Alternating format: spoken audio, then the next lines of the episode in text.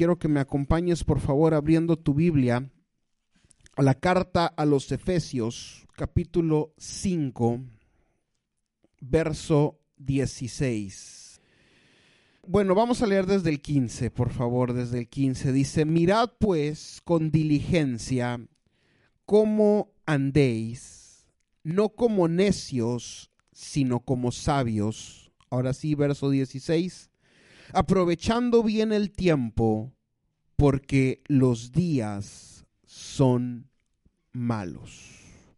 Dice la palabra de Dios, aprovechando bien el tiempo, porque los días son malos. Cuando yo leía esta porción altamente conocida, me daba cuenta de cómo verdaderamente la palabra de Dios es relevante en todo tiempo, en todo momento. Pero cuando leemos estos versos, cuando vemos que Dios nos está haciendo la recomendación y nos dice, aprovecha bien el tiempo, porque los días son malos, pareciera que es como el encabezado, la noticia de ocho columnas de un diario de circulación en una ciudad eh, de cualquier parte del mundo en este tiempo que estamos viviendo, este tiempo difícil, este tiempo que si algo nos ha enseñado y bromeábamos al principio es que nada tenemos seguro. Tiempo que los que se creían que tenían una muy buena salud, pues se nos han adelantado, los que pensaban que no la iban a librar, la libraron. Entonces entendemos y cada vez escuchamos más de gente y testimonios de gente que lo voy a decir con todo respeto, no tenía argumentos médicos para quedarse y se quedó, y gente que no tenía argumentos médicos para irse y partió con el Señor. Entonces, realmente estos tiempos malos que estamos viviendo son tiempos que van a marcar o que deben de dejarnos una enseñanza en nuestro corazón. Y esto que nos está tocando vivir, yo siento muy fuerte de parte de Dios que el Señor no es que lo haya hecho esto, sino que Dios es poderoso para sacar algo bueno aún de lo malo. Y la gran enseñanza de la iglesia de Cristo, de todos los que componemos el cuerpo de Cristo, es que tenemos que ser conscientes de lo que tenemos. Y yo me puse a pensar aquellas veces que veníamos a grabar aquí, veníamos Brenda y yo, y grabábamos, ¿se acuerdan cuando no nos podíamos congregar? Y me acuerdo que era bien difícil para mí, o sea, lo que hubiera podido haber dicho con ustedes en 20 minutos, tardábamos al principio 60, 70 minutos, porque a ver, no, córtale, a ver, ya se me fue. Y estábamos aquí vacíos y, empezaba a hacer un calor y ella estaba en la computadora y, yo trataba de, estar grabando y pues yo trataba de imaginarme aquí se sienta fulano, aquí se sienta mangano, aquí se sienta perengano y trataba de verlos y yo decía, Señor, ¿cuándo vamos a regresar?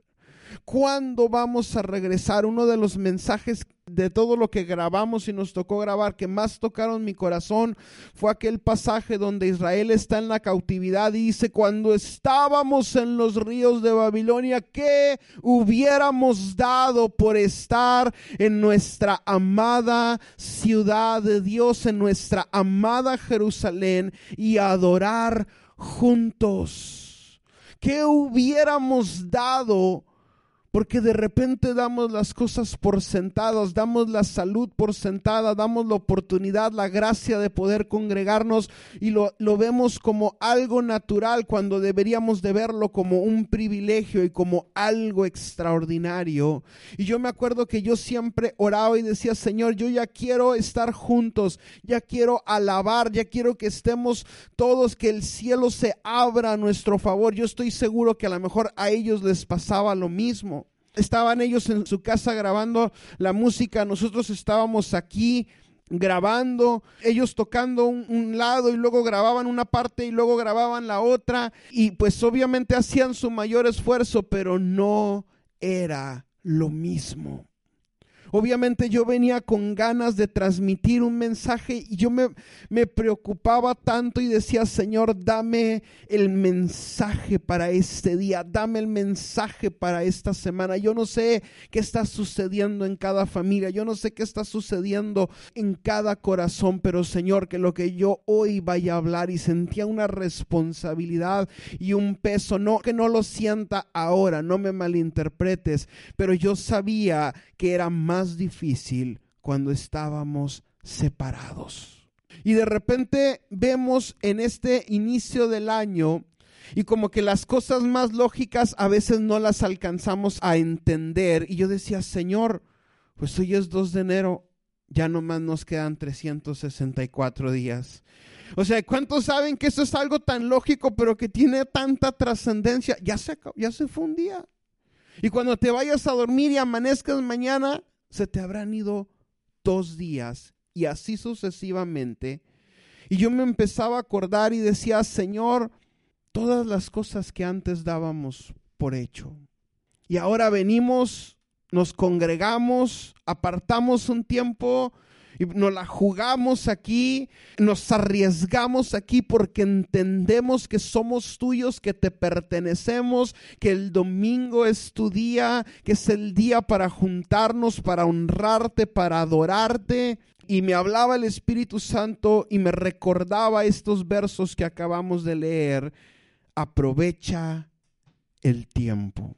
Aprovecha el tiempo. Empecé de diciéndote que siempre la partida de alguien de esta tierra deja una huella en nosotros.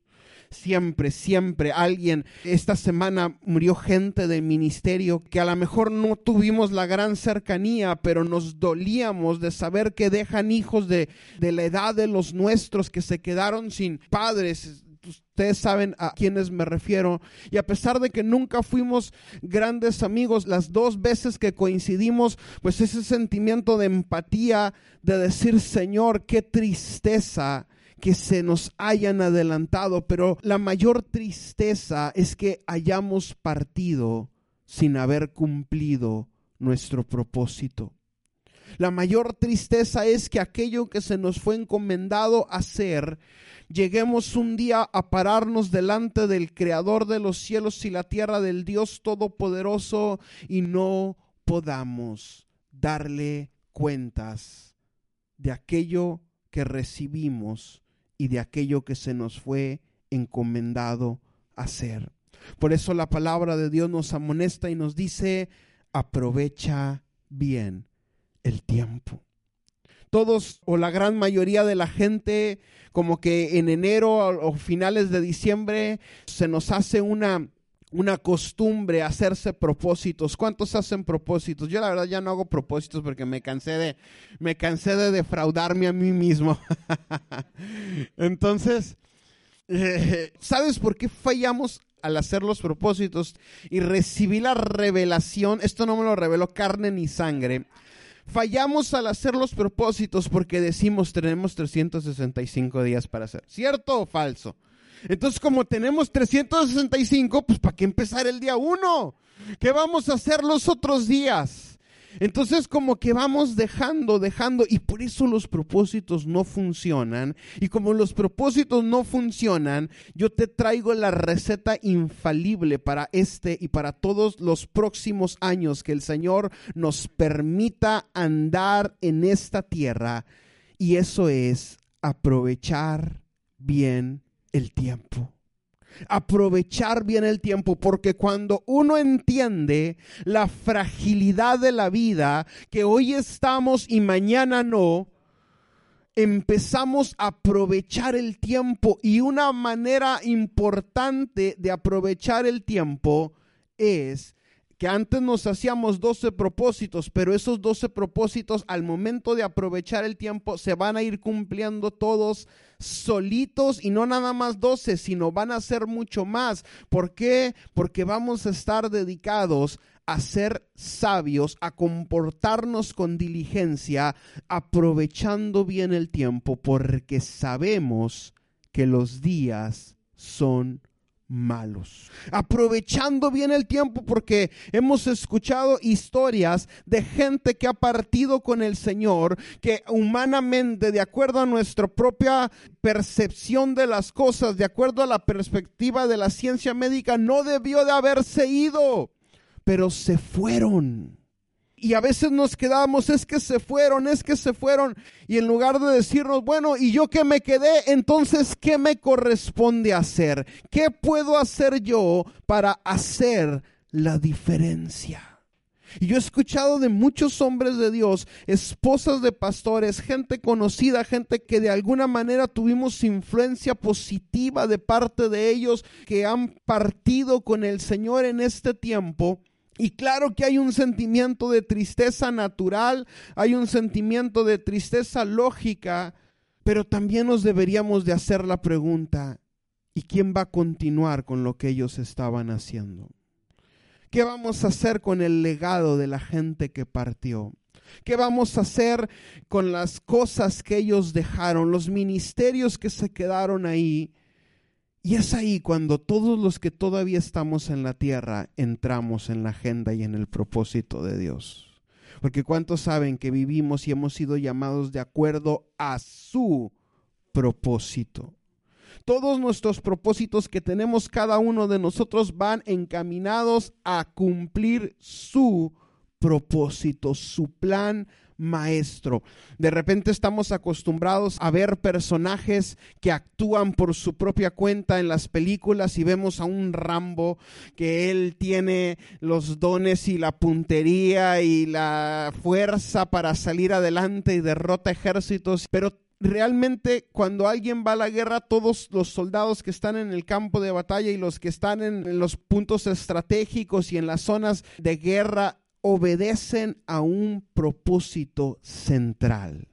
Entonces lo mismo sucede con nosotros. Somos obreros, somos soldados de Cristo. El apóstol Pablo lo utiliza en varias ocasiones que estamos en todo un campo y obedecemos un propósito superior. Y a todos nos han sido dados dones, a todos nos han sido dados talento para que nosotros podamos vivir vidas significativas. Ahora, ¿cómo es que nosotros vivimos vidas significativas cuando nosotros entendemos y sabemos aprovechar el tiempo? Amados, yo creo que no tengo que explicarles mucho. Ustedes saben que históricamente los mexicanos y la desidia hemos ido de la mano en muchísimas cosas que hemos dejado para mañana lo que podemos hacer hoy, que hemos sido víctimas del al rato lo hago, al rato lo hago, tengo 364 días para adelgazar, tengo 365 días para esto, para el otro, y nunca cumplimos. Hacemos de los propósitos un deseo, pero si nosotros aprendemos a vivir diligentemente y desechar toda desidia, y yo creo que la desidia no respeta a nada ni a nadie. Y todos hemos caído en sus garras. Algunos han hecho de sus garras hogares. Pero este año es mi oración que nosotros podamos entender que los días son malos, pero no solamente entenderlos, sino que producto de que los días son malos, que nosotros podamos aprovechar bien el tiempo. Que cada día que el Señor nos tenga en esta tierra sea un día significativo, que cada día cuente. Y lo hablamos al final del año cuando predicábamos acerca de nuestro regalo a Jesús. ¿Se acuerdan que lo vimos? No nada más es esto, güey. Con esto vamos a empezar, con estas buenas acciones, con esta tarjetita, con esta canasta de, de regalo, con estas galletas. Con esto voy a comenzar, pero no significa que ya haya terminado, sino que eso es solamente el comienzo de alguien que entiende que es necesario aprovechar bien el tiempo. Una de las cosas que más tristeza nos da y todos hemos escuchado y a todos nos ha pasado en cierta medida, de cierta forma, es que nadie sabe lo que tiene hasta que lo vemos perdido. Que el día que no podemos hacer cierta actividad, ese día extrañamos amargamente lo que pudimos haber hecho durante tanto, tanto tiempo y no hicimos, porque no supimos aprovechar el tiempo. Gente que ahorita está postrada en una cama y dice, cómo me hubiera gustado haber podido hacer esto. Y de repente nos vienen los pensamientos de todas las cosas que pudimos haber logrado y no lo hicimos. ¿Por qué? Porque vivimos pensando que un día lo íbamos a hacer. Ah, el próximo año, en dos años, en tres años. Y de repente nos damos cuenta que se nos ha ido pasando el tiempo. Y no solamente no hemos hecho nada, sino que en muchos de los casos se ha malgastado el tiempo. Se ha malgastado el tiempo. Y yo creo que una de las cosas que más tenemos que aprender en esta vida es lo que dice Eclesiastés capítulo 3, verso 1, que todo tiene su tiempo. Eclesiastés 3, 1. Dice la palabra de Dios, todo tiene su tiempo y todo lo que se quiere debajo del cielo tiene su hora. Todo tiene su tiempo. Y empieza el predicador a decir tiempo para nacer, tiempo para morir, tiempo de plantar, tiempo de arrancar lo plantado, tiempo para matar, tiempo para curar, tiempo para destruir, tiempo para edificar y continúa, continúa y continúa. ¿Y qué es el objetivo de todo esto? El objetivo de todo esto es que nosotros sepamos hacer un balance y darle la justa dimensión a cada cosa que nosotros tenemos que hacer en la vida. Porque cuando se trate de descansar, descansemos. No hay nada peor que me voy a sentar a descansar y hay cuatro o cinco cosas que estás pensando, que estás haciendo y total, se pasaron dos horas y ni descansaste y ni las hiciste. ¿Cuánto les ha pasado eso? O sea, ¿por qué? Porque el objetivo de esto es entender que todo tiene su tiempo. Que cuando se trate de adorar a Dios, venimos a adorar a Dios. Que cuando se trata de convivir con tu familia, convivas con tu familia. Que cuando se trata de trabajar, trabajes. Que cuando se trata de descansar, descanses. Porque como que queremos ser multitask y cuando uno quiere ser multitareas, termina mal haciendo tres cosas, cuatro cosas. Entonces, a veces es bien importante y sobre todo cuando nosotros salimos, cuando nosotros viajamos, nuestro pastor Nico siempre, siempre dice, es que aun cuando venimos al evento, aun cuando venimos, dice, no hay nada más triste de que estuve en tal ciudad, ay, y conociste fulana, no, y, fuiste hasta tal parte. No, porque lo único que hicimos fue ir del aeropuerto al hotel, hotel, iglesia, iglesia, hotel, hotel, aeropuerto y nos fuimos.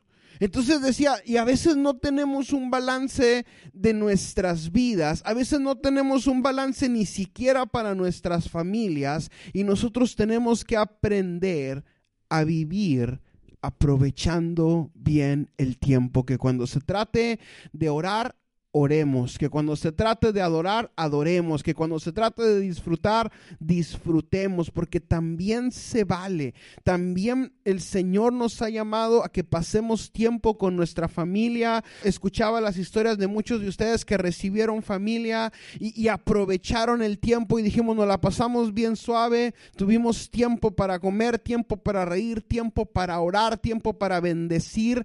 Y eso es fabuloso. ¿Por qué? porque eso es vivir de una manera diligente, aprovechando bien el tiempo, aprovechando bien el tiempo.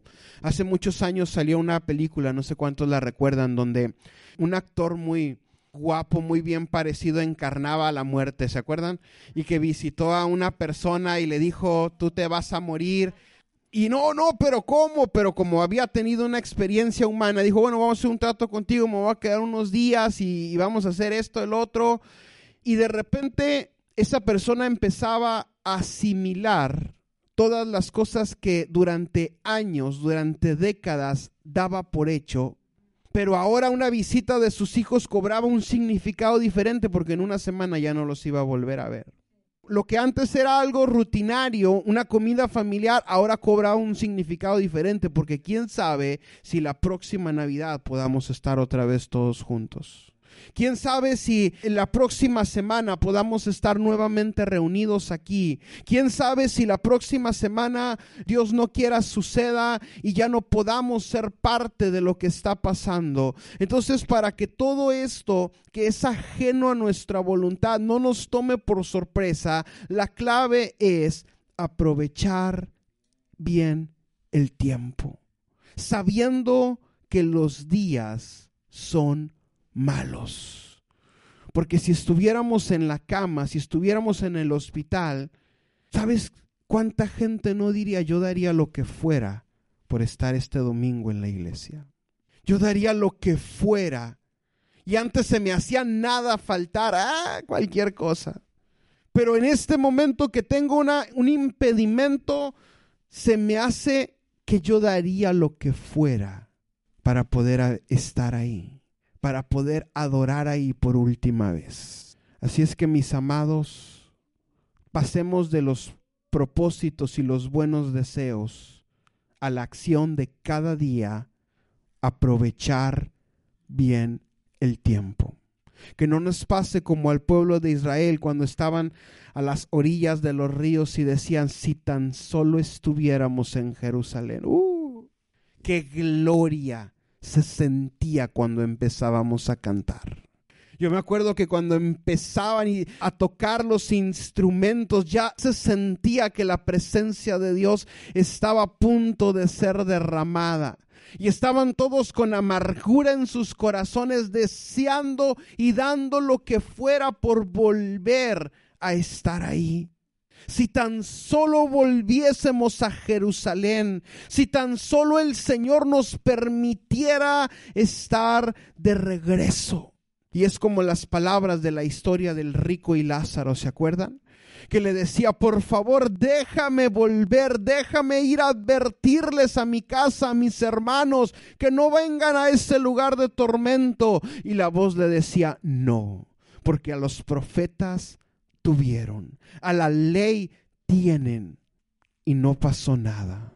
Porque todo en esta vida se trata de entender que tiempo y oportunidad nos acontecen a todos. Que todo tiene un tiempo, que todo tiene un momento en la vida y hay que saber aprovechar el tiempo.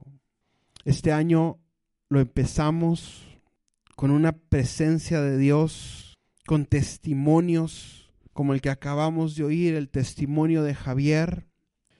Y yo creo firmemente que este es el año que vamos a ver la gloria de Dios. Yo creo firmemente. Yo le decía al Señor, y ahora en la mañana antes de venirme me estaba bañando y tenía un frío en el baño. Y yo le decía, Señor, este año va a ser el año de tu gloria. Este año va a ser el año en el que vamos a ver lo que no habíamos pensado ver, lo que habíamos estado pidiendo, lo que habíamos procurado con lágrimas. Este año el Señor, estoy convencido de que va a hacer cosas que ojo no vio ni oído oyó, que no han subido siquiera al corazón de hombre. Y me sentía y no puedo quitarme de la cabeza la revelación de Zacarías. Y yo decía, Señor, así como Zacarías, así va a suceder. Porque vamos a aprovechar bien el tiempo y vamos a entender que cualquier día de este año, cualquier día te basta a ti para hacer algo sobrenatural, algo que cambie, que revolucione, algo que traiga un rompimiento en tu vida, en la vida de tu familia, que los cielos se abran a tu favor porque entiendes que el Señor en un solo momento es capaz de cambiar nuestro lamento en danza. Y ese es el Dios al que le creemos. Ese es el Dios al que servimos. Vamos a, orar. Yo no sé cuántos estén pasando por problemas de salud o tengan alguien enfermo. Hoy orábamos que el Señor levantara las ruinas. Hoy orábamos que el Señor restituyera. Hoy orábamos que el Señor hiciera algo. Yo te voy a pedir que hoy envíes palabra de sanidad. A lo mejor el Espíritu Santo va a empezar a hablarte y va a empezar a traerte nombres. A lo mejor los nombres que tienes no te los tiene que decir porque los estás viviendo día a día. Pero lo único que yo puedo decirte es que un momento con el Espíritu Santo puede cambiar absolutamente todo. Un momento, un toque de Dios en nuestras vidas puede cambiar absolutamente todo yo quiero orar que este día podamos aprovechar bien el tiempo, que este día podamos ser diligentes, que este día podamos entender que vivimos para cumplir los sueños de Dios, que vivimos para que Él sonría de verte. Todavía no avanza, todavía no llevamos 10 días y ya está trabajando porque ya entiende que para esta hora ha llegado. Todavía no es noche y ya está orando y está reclamando las vidas de su familia. Amado Espíritu Santo, te doy gracias por tu presencia, te doy gracias por lo privilegiados que somos, Señor, de estar este primer domingo en tu presencia, en tu casa, Señor. Así como el salmista decía, mejor es un día en tus atrios que mil fuera de ellos, Señor. Gracias por la gloria que hay en este lugar. Gracias porque puedo sentir que te estás moviendo en medio de nosotros. Adora, adora la presencia de Dios. Gracias porque te hemos visto moverte en nuestras vidas, Señor.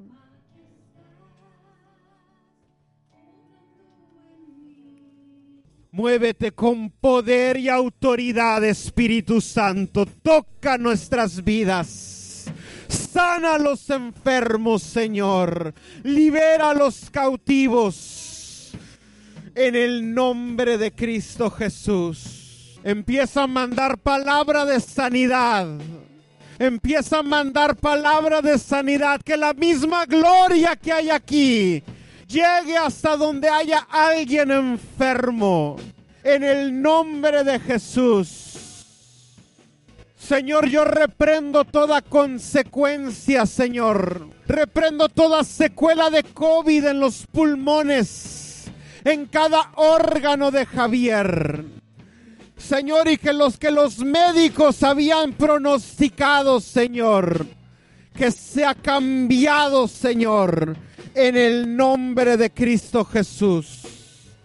En el nombre de Cristo Jesús. Antes de terminar, ahorita que estábamos orando, oí la voz del Espíritu Santo me trajo a la mente esa porción de la palabra donde dice saeta de salvación. Y el Espíritu me decía, saeta de salvación y saeta de sanidad han salido. Y luego me decía, aprovecha el tiempo porque este es el momento de mandar saetas. Y vamos a orar por última vez y vas a mandar tu saeta de sanidad donde haya enfermedad. Saeta de liberación para quienes necesiten ser liberados. Saetas de salvación para los que tienen que encontrarse con Dios. Empieza a orar y empieza a aprovechar el tiempo porque el tiempo es hoy. El momento es hoy. Empieza a mandar tus saetas, porque conforme a tu fe empieza a ser hecho.